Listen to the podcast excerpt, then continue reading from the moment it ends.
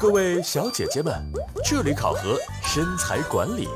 最近有没有松懈呀？通过腰围标尺，赶快解锁你的小蛮腰。健康的美感，这可是舞台上抓人眼球的绝招哟。我觉得我参加那个我肯定能过，因为我腰围只有五十五，我可以。五十五厘米，我的妈呀，简直就是楚腰纤细掌周青啊！我看我这腰算是把我的女团选秀的星途给断送了。活字电波的听友们，大家好，我是你们的活字君小天。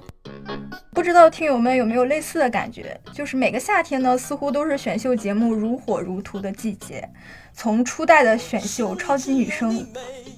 到我上大学时火爆全国的《中国好声音》，再到前两年的《创造一零一》，开启了女团选秀时代。今年呢，虽然有疫情肆虐，但女团选秀依旧没有停止。已经播出完的《青春有你二》。正在播出的《创造营2020》，以及在舆论界掀起惊涛骇浪的《乘风破浪的姐姐》。那么这些选秀节目呢？他们的参赛选手的年龄跨度其实是很大的，从十几岁，然后一直到五十多岁。但是他们的审美标准呢，无一例外，全都是纤细、甜美、超 A。你不喝酒吗？啊，你长了一副 对，是不是？只吃米饭，碳水化合又不吃肉，对，虾也不吃。听听，这就是美的代价。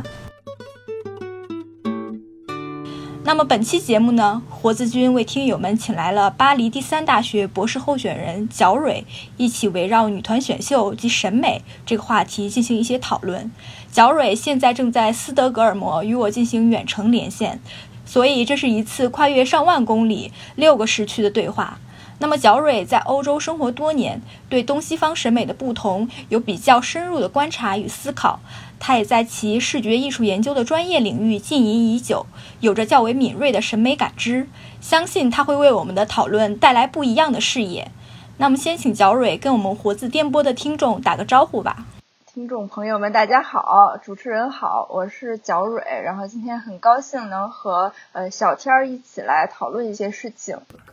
那么和今年的两档少女向选秀节目《青春有你二》《创造营二零二零》几乎同时走红的呢，还有一种被称为 BM 风的穿搭风格。这种穿搭风格呢，就是上身是紧身针织小衫儿，下半身穿的是格纹短裙。呃，必须身材特别纤细的女生呢，才能穿出某种独特的美感。呃，这种穿搭呢，源于一些青春靓丽少女风格的女艺人的带货，譬如欧阳娜娜呀，韩国女团 BLACKPINK 中的 Lisa 呀、珍妮啊，还有《青春有你二》中的人气学员呃虞书欣等。然后他们这些呃呃这些爱豆们，他们在微博、小红书、个人 vlog 和 ins 上秀出了自己穿 BM 的这个照片，呃，就引发了中国女性的追捧狂潮。呃，但是 B M 风呢，对女性的身材的瘦削程度呢，是有着极为苛刻的要求的。呃，像我这种身高一米六八的呢，就是体重就不能超过九十八斤。呃，所以这种穿搭风格呢，已经和前两年的反手摸肚脐 A 四腰一样，就成了在社交网站上的一种炫耀资本，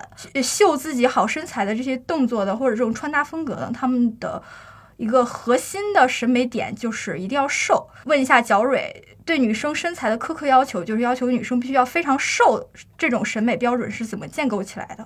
呃，我觉得首先需要定义一下，或者我们溯源一下美和瘦的历史分别是怎么被建立起来的。就是说，我们从艺术史的角度来看，美和瘦它并不是从一开始就关联起来的，而且。呃，美和瘦分别从这两两个呃方向上都有自己的非常多样化的发展的历史。比如说，瘦也不是说呃像我们今天这样，就是一味的这极度的追求瘦，你这各部分都要非常纤细，而美它更是。呃，有着这个非常丰富的发展历史，特别是嗯，我们今天讨论的对呃女性身体美的这个定义，稍微溯源一下艺术史上面对女性身体美的表现，然后我们关心一下美和瘦它是在什么时候融合起来的。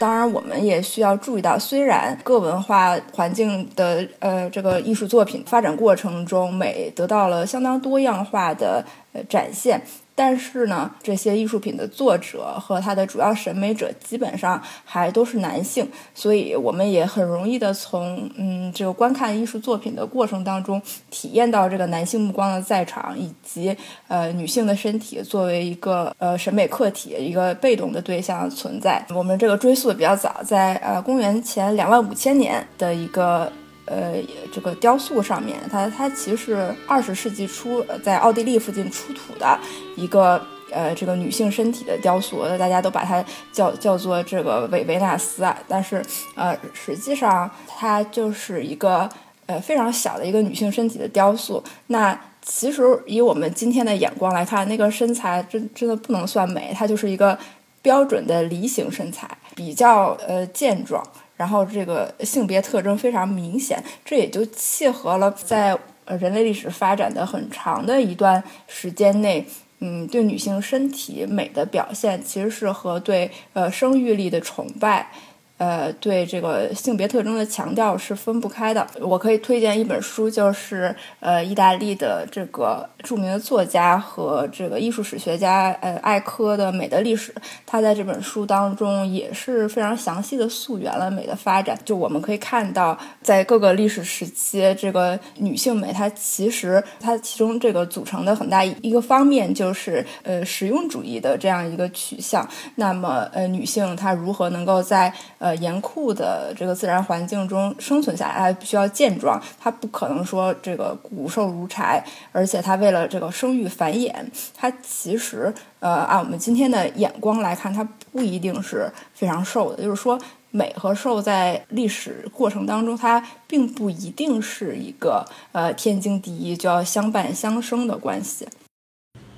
嗯，我记得在《墨子一书》的兼爱篇里面，已经有了关于春秋中期楚国君主楚灵王喜爱细腰，所以他的臣子一天只吃一顿饭，并且屏息凝气，用束腰来箍紧腰身，扶着墙壁行走这样的记载。嗯，呃，那么就证明，其实，在春秋时期的话，已经有统治者。表达了他对纤细肢体的这样一个喜爱。那么，不知道在西方什么时候开始出现了对相对纤细的身材的偏爱？嗯，在近的这个古代，比如说呃三千五百年前，在埃及文化当中，我们非常熟悉的这个图坦卡蒙，呃法老和他妻子的画像，以及这个对这个皇帝皇后他们。这个形象的一些塑造，留下来一些呃雕像什么，我们可以看到，在这个时期，可能埃及人的审美它是比较偏向对这个纤瘦的身材的追求。我们看到，在这些画像当中，呃，法老和他的这个王后，他们其实是呃比比较瘦的，就和我们刚才提到的这个呃梨形身材这个。雕像比起来，他们其实就是身材的改变非常多，就是比较高挑，比较比较瘦。相信大家都看过，嗯，相当多的这样一些图像，但它也不是说像我们今天这样非常过分的这种腿要多细多细啊，这个什么锁骨要看得见什么之类，呃，没有，其实还是一个我们今天看来比较匀称的身材。然后到了这个古希腊时期，那大家呃其实非常熟悉的是米洛的维纳斯，这样以她为代表的一个呃女女性的身材，呃是他们理想中的这个身材嘛。那其实你看维纳斯她也不是很瘦啊，嗯，她还有腹肌是吧？她也是比较强调这个人体的曲线美。所以在这个古典时期，我们可以说美和瘦基本上是。呃，没有什么关系的哈。然后到了中世纪，我们在这个留下的一些这个主要是欧洲的呃图像当中，能看到呃人确实都变瘦了，非常非常瘦，对吧？都是一个平板化的表现。但是它和没有什么关系呢？就没有什么关系了，因为中世纪它这个艺术品往往是在这个宗教背景下产生的，而且呃中世纪的艺术又比较。呃，强调禁欲主义的这个方面，对吧？然后女性呢，也经常是和原罪啊这样的不是很正面的东西关联起来的。所以说，反映在艺术当中，这个人物形象可能就非常的二维化，非常苍白无力。它避免说你身体散发出这种呃吸引力，特别是这个性吸引力。呃，所以这些人就非常的瘦，很多也没有什么美感可言啊，可以说用我们今天的这个。呃，角度去看，然后是到了文艺复兴时期，打着回到呃希腊这个口号，这人物才重新丰满起来，对吧？像我们现在非常熟悉的一些呃画作，这个维纳斯的诞生。就是那个维纳斯站在贝壳上面啊，她是完全不瘦啊，就是一个这个非常丰满的女性形象。然后还有对后世影响非常深的这个呃乔尔乔内的《沉睡的维纳斯》，是一个这个卧姿的女性，那她也是非常圆润，就是甚至说你肚子上也是有一些脂肪啊，不是说这个像我们今天推崇的那种超模身材啊，完全不是。那这种这个丰满的风潮，它其实也是呃得到了充分的发展。然后在十七世纪，这个巴洛克美学呃占主流的时期，我们看到这个鲁本斯的艺术作品当中，其实这个人已经非常胖了，是吧？这这些女性形象已经，我觉得按我们今天完全可以这个称作肥胖。但是他可能认为那个东西是美的。那么你看美和瘦是不是直到十七世纪还没有关联起来？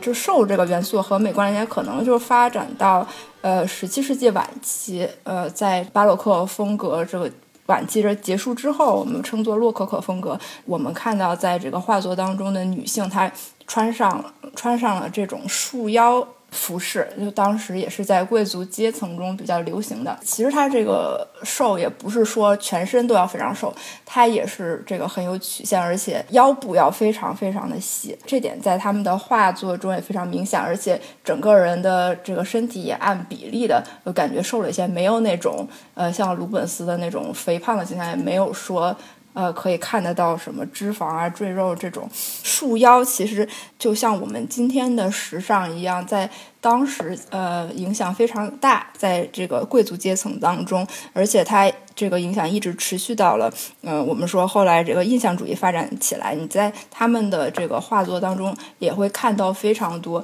这个腰束的非常细，但是它这个比如说臀部非常的丰满，它。因为也有一些这个裙撑啊，什么东西，呃，固定起来，它其实整个追求的还是一种呃凹凸起伏的这种曲线的美感。但是至此，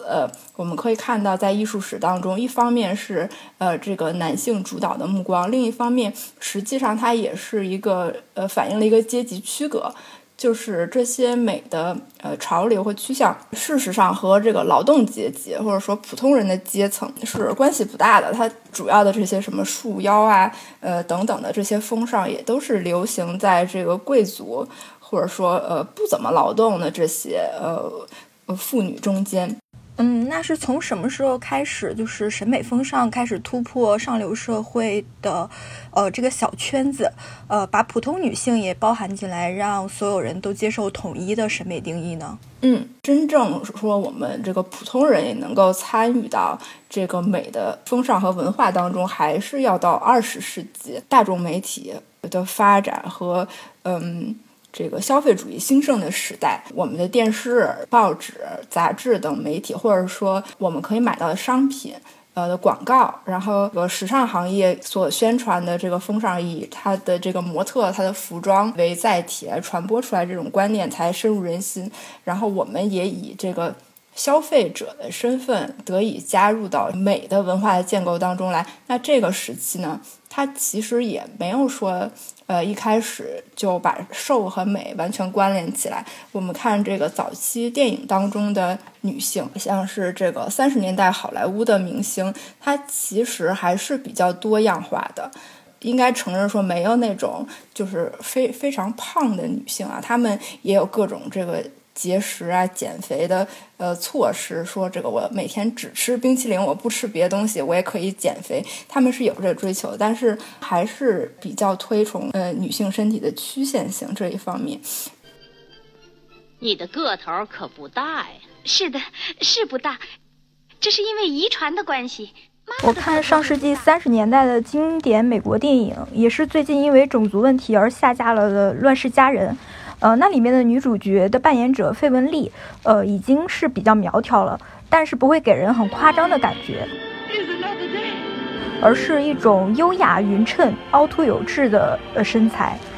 哦哦，那我接着说哈。那么到了四十年代，我们可以注意到，除了这个电影明星，他在建构着我们对美的想象。呃，服装行业，像是这个我们今天都很推崇的这些名牌，像迪奥，它就设计了一些服装。那它这个服装的要求就是优雅和纤瘦。如果你胖，你是穿不上它这个迪奥的衣服的。而且它选择这些模特也都非常符合它这些服装的设计。那这种风尚或者说这种倾向，其实它是。一直持续到了今天，甚至这个在一些时期达到了登峰造极的呃状态，呃，那我觉得其实以瘦为美，如果我们今天把它奉为圭臬的话，我们当代的服装时尚行业其实是从中起到了一个非常非常大的作用。那特别是这个六十年代之后，瘦与美。基本上是分不开了。呃，如果说我们说这个之前的历史上还是这个丰满和这个纤瘦是交替呃统治我们对美的认识，但是在这个六十年代以后，也恰好是呃大众传媒爆发式的发展这个年代之后啊，以瘦为美基本上是一个比较固定的概念，然后它是在。九十年代，我们说达到了一个真正登峰造极，甚至是病态化的趋势。也就是我们在电视上可以看到一些这个著名的模特，他们已经脱离了健康的范围，就是真的你可以看到那个人身上肋骨啊什么都可以显露出来。包括我们说刚刚在。呃，英国的分支破产的这个维维密这个内衣品牌，它不是这个之前也办了很多秀嘛？然后留在我们脑子里的可能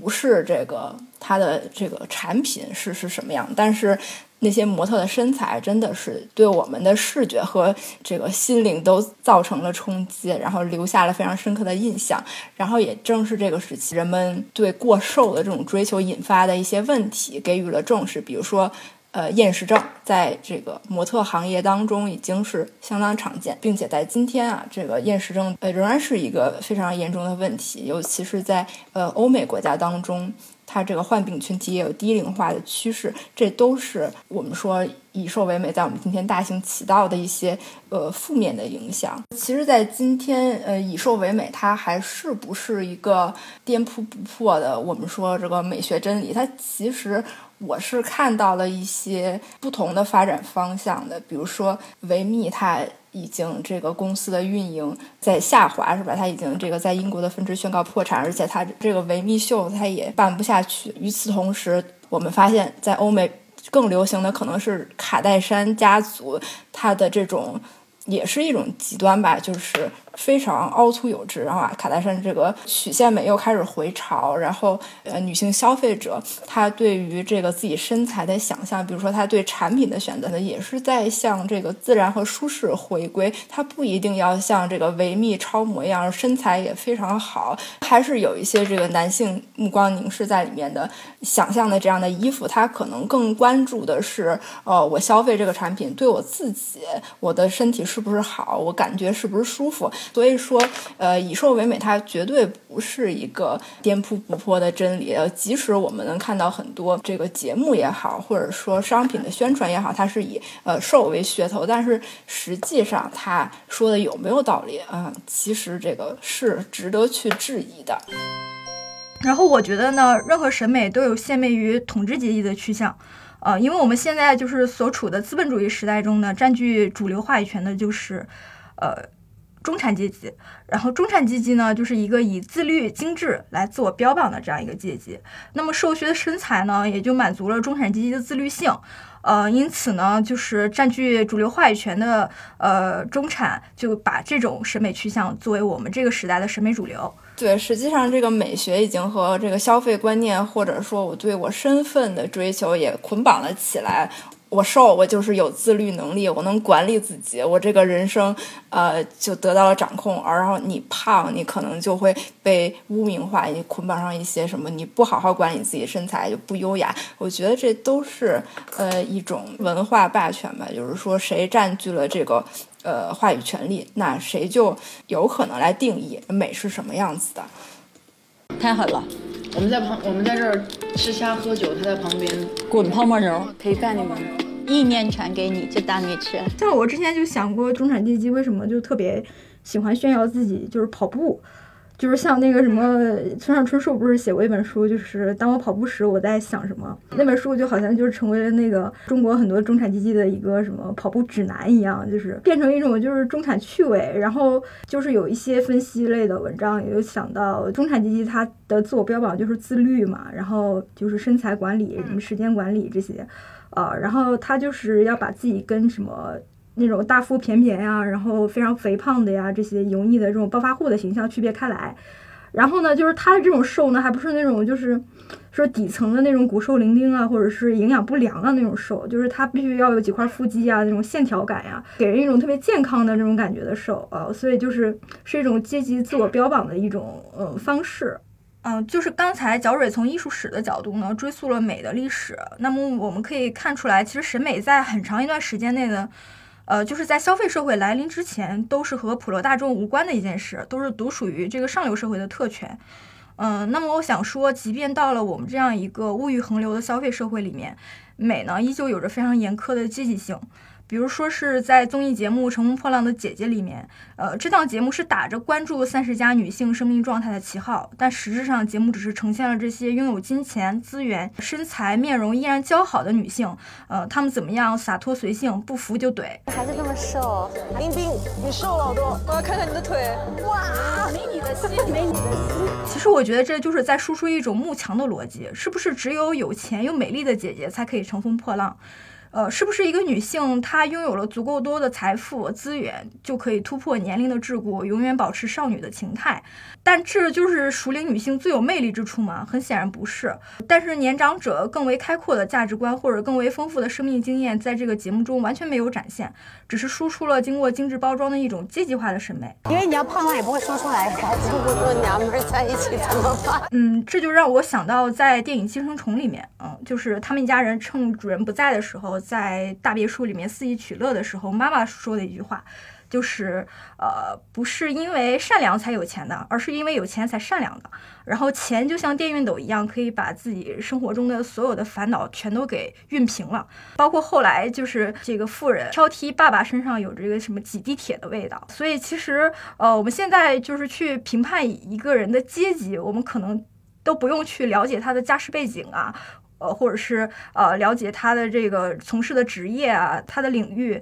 我们可能就是从一个人的穿搭，从他的精神状态，呃，或者从他身上散发出来的气味，可能都能评判出来一个人所处的阶级。所以，我觉得就是审美的阶级化，在我们这个时代里面，也是一个非常突出的问题。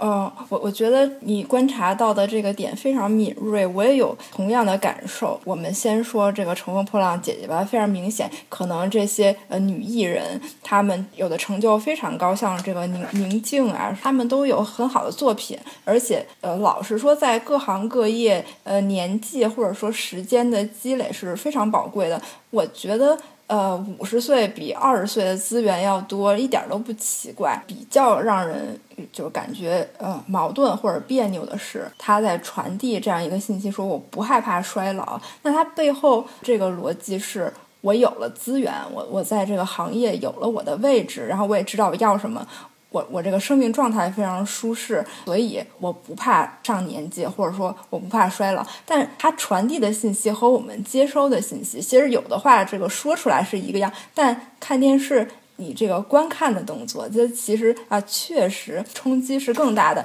我们看这个五十二岁伊伊能静，她看起来真的就是在电视上和二十几岁没有区别，而且他们唱跳也没有超出我们在这个二十几岁女团上看到的，甚至他们有一点模仿的痕迹，就是让人感觉就是哪儿有点怪怪的。你你这个。事业发展的非常好，你来做这个女团，就好像说你一个博士生，然后你去考这个小学生的考试，你还特别努力想考得好，就是让人感觉有点怪怪的。呃，那我觉得你说的非常对啊，它节目它也是一个商品，是吧？特别是这个，我我昨天也看了这个《乘风破浪的姐姐》，然后看完之后，我手机上就收到推送，说：“哎呀，我们看了这个《乘风破浪姐姐》之后，我们深刻的意识到了保养的重要性，我们还是要年轻。”然后给你推一堆化妆品，它其实也是它一一边试图在传达一个信息，说呃各个年龄都有各个年龄的美，这是对的，但是它一边又不由自主的这个。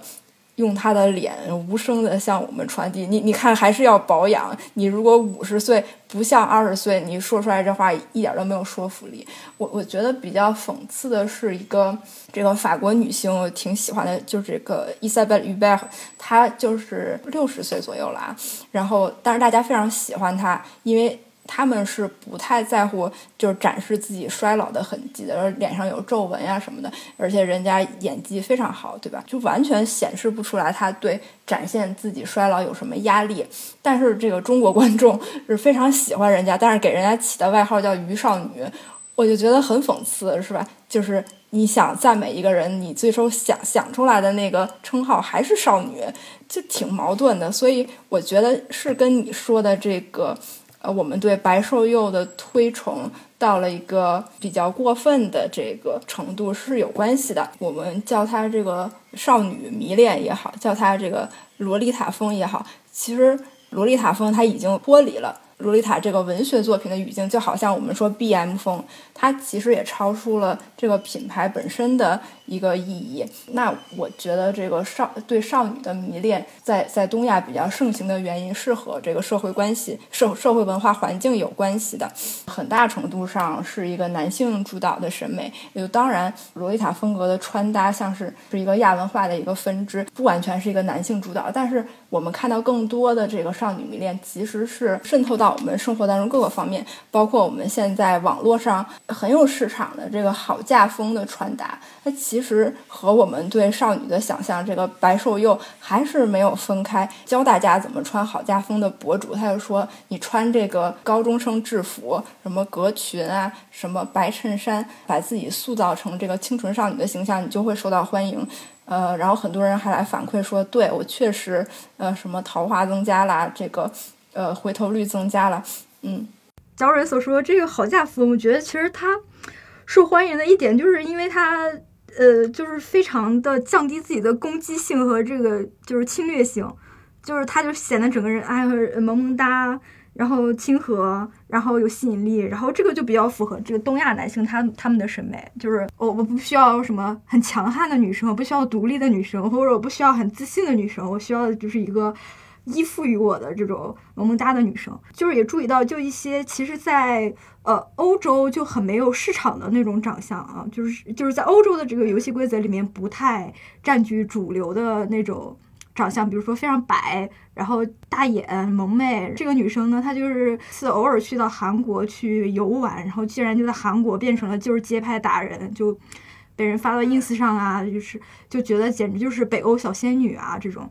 那这种审美，它其实和我们刚才说的这个，呃，在艺术史上的那个禁欲主义，我觉得是有些贴近的。呃，那白瘦幼这个风格，它其实是不要求你释放这个很直接的性吸引力的，它其实是比较禁欲的，就是比较可爱的这种，有点像未成年方向。呃，发展的这种趋势，就是它也不是说很强调你的这个性别特征，但是它就要营造一种乖巧、没有攻击性、容易控制，然后这个人就是一张白纸，让人感觉很舒适这样一种形象。那它也有它这个实用主义的一方面，比如说这个男性目光主导下的审美，它有很多是要实现这个对这个观看客体的操纵，打扮成一个未成年人的形象。那我是不是就有一种就可以对你这个操控控制的呃一种一种幻觉？我觉得这个可能是影响这种单一审美的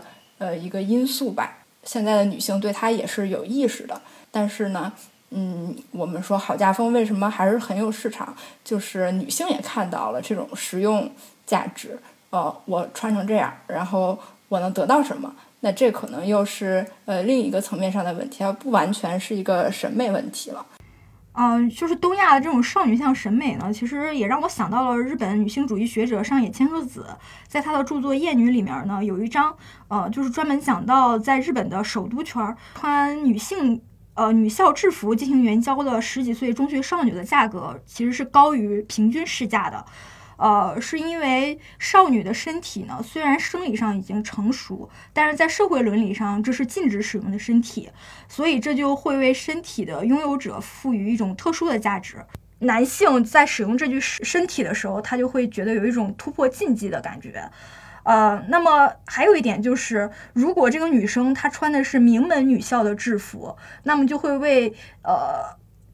呃这具身体再添加上一重附加价值。呃，因为就像福柯所说的，性本身是具有阶级色彩的。呃，就是名门女校的制服，其实是代表着就是普普罗大众是触碰不到的一个阶级，所以是在使用这具身体的时候，就会有着双重突破双重禁忌的快感。另外一重就是。呃，突破了这个阶级的桎梏。对，其实我之前就是听我学韩语的一个同学说过嘛，韩国的首尔大的女生，然后她就是在大四的时候就必须要休学一年，也要出去就是打工，然后打工挣来的钱呢，就是用于整形，就整容啊。然后对，就是她要，因为这个女生是家境比较贫寒，就是她没有在十八岁的时候家里可以提供她一笔资金，让她去完成这个整形就。改头换脸的这样一个动作，就直到大四的时候，他才能够去完成这个进阶动作，然后之后呢，他才能够步入社会，才能找到一份工作。否则的话，就即便他是首尔大毕业的，然后他在韩国，他也已经输在了他的长相上，他也没有办法找到工作。这个案例就是非常可能他比较的极端，但是其实却可以证明，就是刚才你的那个，就是不用以讨别人喜欢为业的这些。普罗大众来讲的话，我们现在就是对看脸的重视也已经完全超过了真正我们这个人的内在，或者我们这个人究竟是什么样的人。说到这里，就是我就想问，让我思考了很久的问题，就是为什么我们这个社会会对身材或颜值的追捧，就是到了超越一切的地步？就是这种颜值及正义这种背后的逻辑是什么？或者说这种逻辑它之所以能够大行其道，我们每个人都在去信奉，或者说我们即便不信奉，我们也可以把它拿成一个就是。就是调调笑这个时代或者调笑自我的一个噱头或者一个口头禅一样，就是它背后会体现了什么样的一个时代正口？哦，我我觉得这个就是沿着我们刚才所说的说下去，它其实是你你说的颜值即正义啊。他今天这个听这句话听的太多了，那他其实背后还是一个。看与被看的权利关系，这对关系其实在这个近代的呃理论批评当中，也这个受到了哲学家和理论家的关注。看在我们这个所有感知方式当中的这个呃中心地位，其实看本身它就占据了一个权力中心。然后在看与被看当中，它又有这种权力机制，谁是？呃，这个目光的主体谁是观看者，是吧？那谁是被放在这个被看的客体对象上？谁？那你可能就趋于被动。那这个当中的权力关系其实是呃很有意思的。我们可以引述这个二十世纪非常有这个创造力和影响力的呃思想家福柯的权力结构的一个解释，在他的这个。规训与惩罚当中，呃，用了一个这个非常呃被大家引用也非常多的这个环形监狱的结构，呃，来阐释这个这个看与被看的关系。那么看在他这里，就是更多的是一个规训和监视的行为。那这个环形监狱，它其实是呃，在这个十八世纪，呃，一个英国的实用主义哲学家这个 Jeremy Bentham 他。呃，设计出来的一个理念，而且它也被付诸实践了。环形监狱就是有点像这个古罗马斗兽场这一圈儿，然后被分割成一个一个小房间，这犯人就被关在里面。然后是谁来监视他们呢？就在这个原场的中心是吧？建一个塔，然后这个监视人员就在里面然后管理他们，最高效率的，然后看一圈儿就能看到呃这些犯人的情况。然后这些犯人呢，因为这个时刻被监视，但是他看不到这个监视的人在哪儿。呃，他也看不到这个其他的犯人在做什么，所以就极大的提高他越狱的难度，也就同时提高了这个规训和管理的效率。那福柯用这个环形监狱的呃，模型其实是想来分析我们当今社会当中的权力结构。那我们每个人和这个社会的权力中心是什么关系？其实我觉得，呃，到今天可能基本上还是这样。那我们当然有了这个更多的发展，比如说这个环形监狱最根本的，对每一个这个被管理的人来说，就是他被看，但是他看不见，被动被接受了这个知识，大家这个。灌输给你的东西，但是他不能和人交流，他也无法这个表达他自己的观点。那么，其实我觉得在当代更合适的一个模型，可能是已经成为经典的这个英国迷你剧《黑镜》，它第一季的第二第二集当中，呃，我不知道你还记不记得，就是在一个大楼里面，呃，所有人的每天的劳动。就是跑步，跑步给这个大楼供电，同时也赚取他这个消费的点数，维持他基本的生活。他去买东西啊，就是用他跑步赚来这个点数去买东西。然后我我觉得其实比比较讽刺，就是在呃，特别是疫情期间，我们每个人宅在家里，可能我们的娱乐活动跟那个黑镜里边的那个人们差不多啊，就是。看电视，四周布满了屏幕，他一边跑步一边看着看这个电视，就是已经是他的，甚至说超出了娱乐方式，就是他的生活方式。我看到这个东西，实际上就是我和我的生活边界已经非常呃模糊了。而且特别逗的是，我们这个疫情在家，肯定很多人也在收看这个选秀节目。那《黑镜》里面他也有这个选选秀节目，他。唯一摆摆脱看电视命运的方式，呃，我不看电视，我要变成演节目被看那个人，他就是上他这黑镜里面的这个呃选秀节目，其实有点像我们呃这个当下的一个生活方式，是吧？被看的人成为这个体制制造出来的商品，你反而是你你已经在这个权力。机制当中成为一个被看的对象，那其实你已经在这个权力机制当中上了一个台阶。所谓的上了一个台阶啊，就是，呃，你不是被动在看电视，你可以上电视，但是其实你这个还是一个产品，你你所输出的观点还是说这个体制灌输给你的观点。像我们现在的选秀节目，它也有一些套路，有一些剧本，说你要成为一个什么类型，然后。观众给你投票，那你其实还是被选择的一个对象，有一定的呃发声权，但是其实也还是很有限。那我们作为一个观众，呃，其实这个权力中心也发生了一些转移。所以说，呃，我们今天这个鲜活的现实可能是超出这些理论家的模型的。所以这就是为什么我们需要这个在当代不停的讨论嘛，在这个选秀机制当中，谁是权力中心？其实已经很很复杂了。我们这个不看电视的人吧，观看好像是我们占据了主动权，我们也有一定的选择权。我们可以选择我们支持哪个选手，我让他呃成团，让他出道。我们也可以选择我看哪个选秀节目，我我喜欢这个节目就看这个，不喜欢我还可以看别的节目，或者说我不看电视，我选择这个其他的媒体，我看抖音、快手，而且我还可以这个自己生产呃我的这个。呃，视频出来，这个权力中心貌似是发生了一些改变，对吧？好像我也可以这个选择我所看的内容，然后我也可以和别人交流。但实际上，这个权力中心，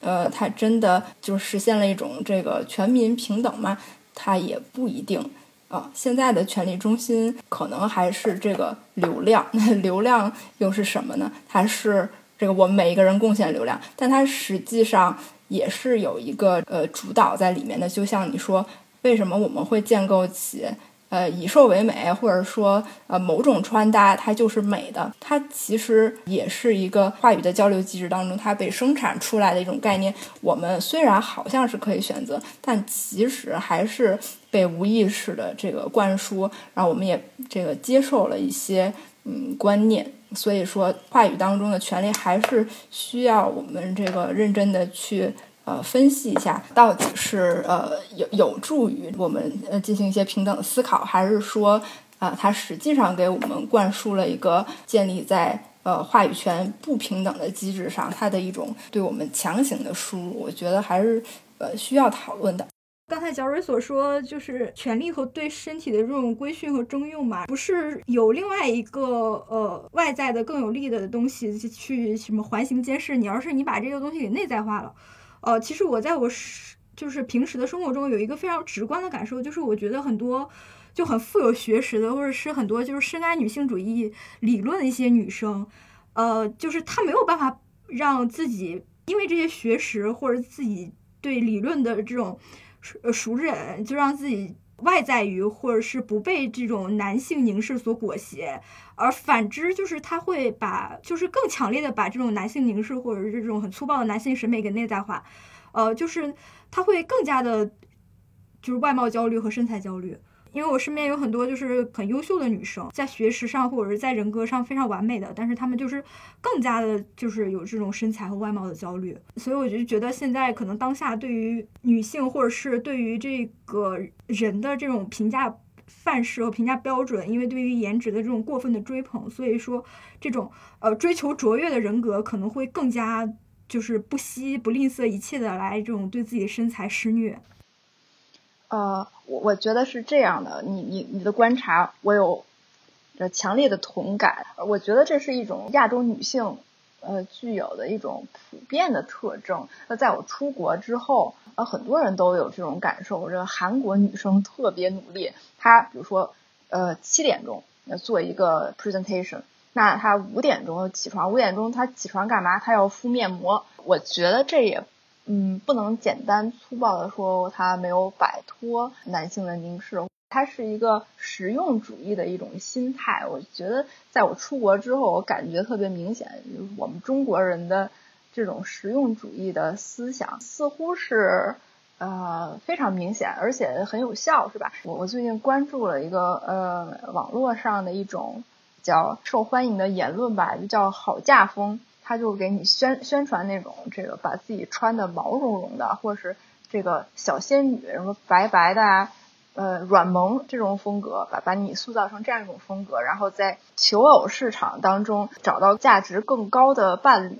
其实这个穿衣风格不一定是他们喜欢的，对吧？就是他也非常明确的知道，我这个风格可能不是最好看的。但是它就是有用，它就是最有效的。我穿了这个风格的衣服之后，呃，确实喜欢我的人变多了。那其实这就是一种实用主义啊，也就是我们刚才所说的这种把自己包装成一个商品的心态。因为商品它最终目的是什么？它把自己卖出去。我自己觉得我好看，那可能我这个标准就不是很符符合这种容易卖出去的逻辑。那我就要把自己包装成那个。容易卖出去的样子，光是求偶，就是生活中的其他方面，多多少少我们会有一点这样的心态。呃，我们也不能说这些人看不透这个权力结构，或者他呃成了呃男性权力凝视的一个附庸。我觉得他就是想利用现有的游戏规则，然后自己把这个游戏玩得更好一点。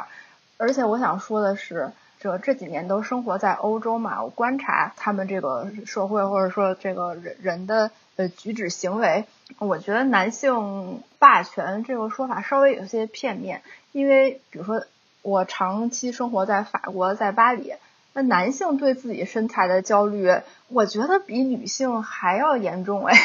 比如说他很胖，或是太瘦没肌肉。都很不好意思，这个健身房里有这么多撸铁练肌肉的都是男的，而且男的对自己的这个穿衣打扮也也很在意，他不一定好看，但是你会看出他们都非常用心。我觉得背后逻辑其实和呃我们说亚洲女性啊比较注重打扮是一样的，他就是想受欢迎嘛。我不光在这个求偶市场上受欢迎，我在职场上。我这个穿的好也受欢迎，我觉得这个亚洲男性其实也在慢慢注意这一点，但是呃，在比如说在法国，在巴黎就特别明显，男性的呃服装的商店啊、广告啊，呃男性的发型啊，呃之类的这个时尚相关的产品就特别特别的多，是不是生活在这种社会，你感觉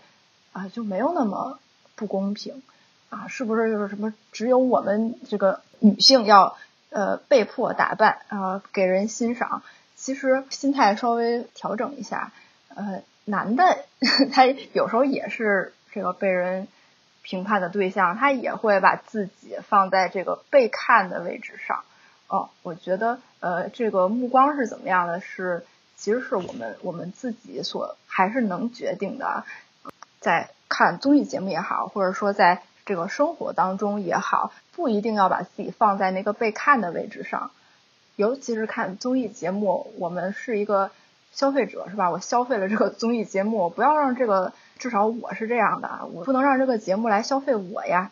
那么说到这里呢，我想再回到我们今天讨论的一个焦点，就是我们如何平和的看待女性的年龄。呃，就我自身的经验而言呢，呃，我是觉得我现在的状态是比我二十岁出头就特别年轻的那会儿状态要好很多的。呃，因为我那会儿就处于一种，呃，一方面非常争强好胜，但另一方面又非常不自信的那样一种状态。因为我的兴趣领域是文化研究嘛，这个领域其实我觉得是非常看重你，呃，很鲜活的感受，或者是你很真实的一些感觉的，嗯，但是我就会觉得我的感受是不是过于浅薄，没有什么理论的支撑，就我一直都没有什么理论自信，然后就觉得别人学识怎么这么渊博呀，觉得很低人一等，然后内心很不甘，但是又愤懑不平，然后但是呃又很非常自卑，就是一直处于一种很拧巴的状态，然后但是现在我就不会那么。想了，现在我就特别珍视自己每一次特别真实的感受，以及对于一些事件最直接的观点。然后我想，如果有机会让我再重回校园的话，我可能会在学校里表现得更自信，就更自在一些。对，就是这样的。我我感觉也非常明显。有一些我们为什么要非得攀援着这些理论才敢说话，其实是一种不自信啊！你直接说。对吧？可能也挺对的，比理论说的要好，因为理论它这么多年之前生产出来，它没有直接针对这个现象，可能就不如你说的直接呀。那但是你非要在狐假虎威是吧？藏藏在那个面具背后说话，而且有时候说的呃驴唇不对马嘴，这个理论其实禁锢了你呃发展的空间。我我觉得这是一种不自信的表现。我之我以前也会有这种心态，我觉得我怎么没有。这个引用这么少，我是不是说的不太好？读书太少什么之类的。但是实际上，我觉得这种选秀节目它输出的价值观也是利用了人们这种不自信的心态。比如说，它受众可能挺年轻的，二十出头，或者说中学生这种，他自己对自己的世界观可能真没有什么自信，就很容易接受外部给他输入的这种呃观念，他也就。呃，说照照猫画虎，不加选择的开始呃学舌呀，或者接受了这些观念，我们都是有了一定判断能力的。但是你说这个节目的受众啊非常广泛，真不是每个人呃都有这种辨别能力。说我能看出乘风破浪的姐姐有什么问题呀？对大家都都一样吧，要是相信自己，你的感觉，你的判断，你哎还是。人家黄晓明说的对，我要我觉得我我不要你觉得，嗯，这这句话真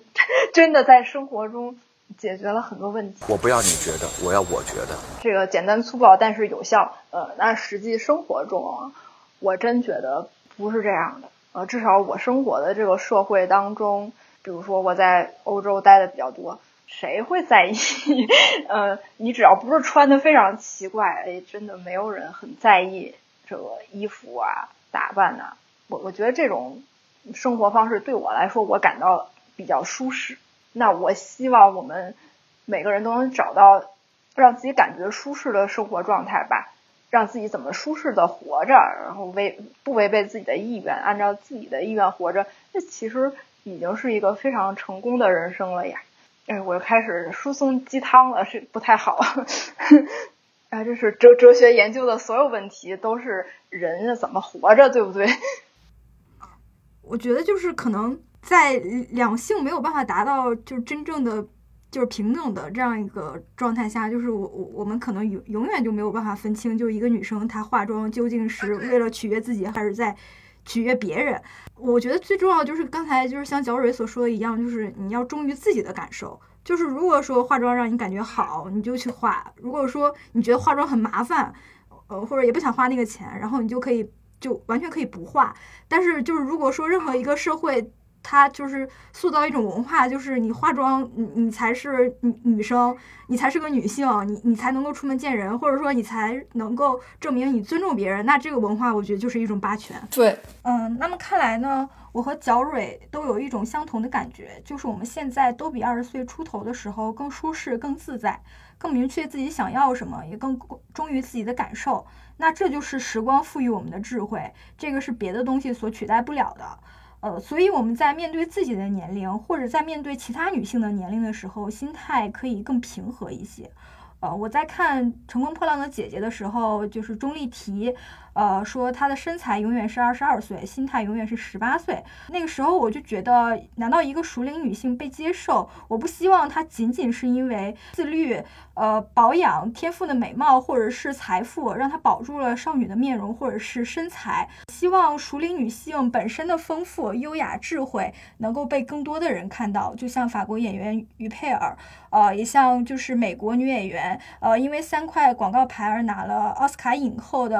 f r a n c e。呃，McDonald 他在领奖的时候说：“你们看到我眼角的皱纹了吗？这都是时光赋予我的财富。”所以，我也希望我们的大众媒介呢，呃，能有更开阔的创作观念，聚焦于更多元的女性形象。呃，那我们今天的讨论就是这样，很高兴角蕊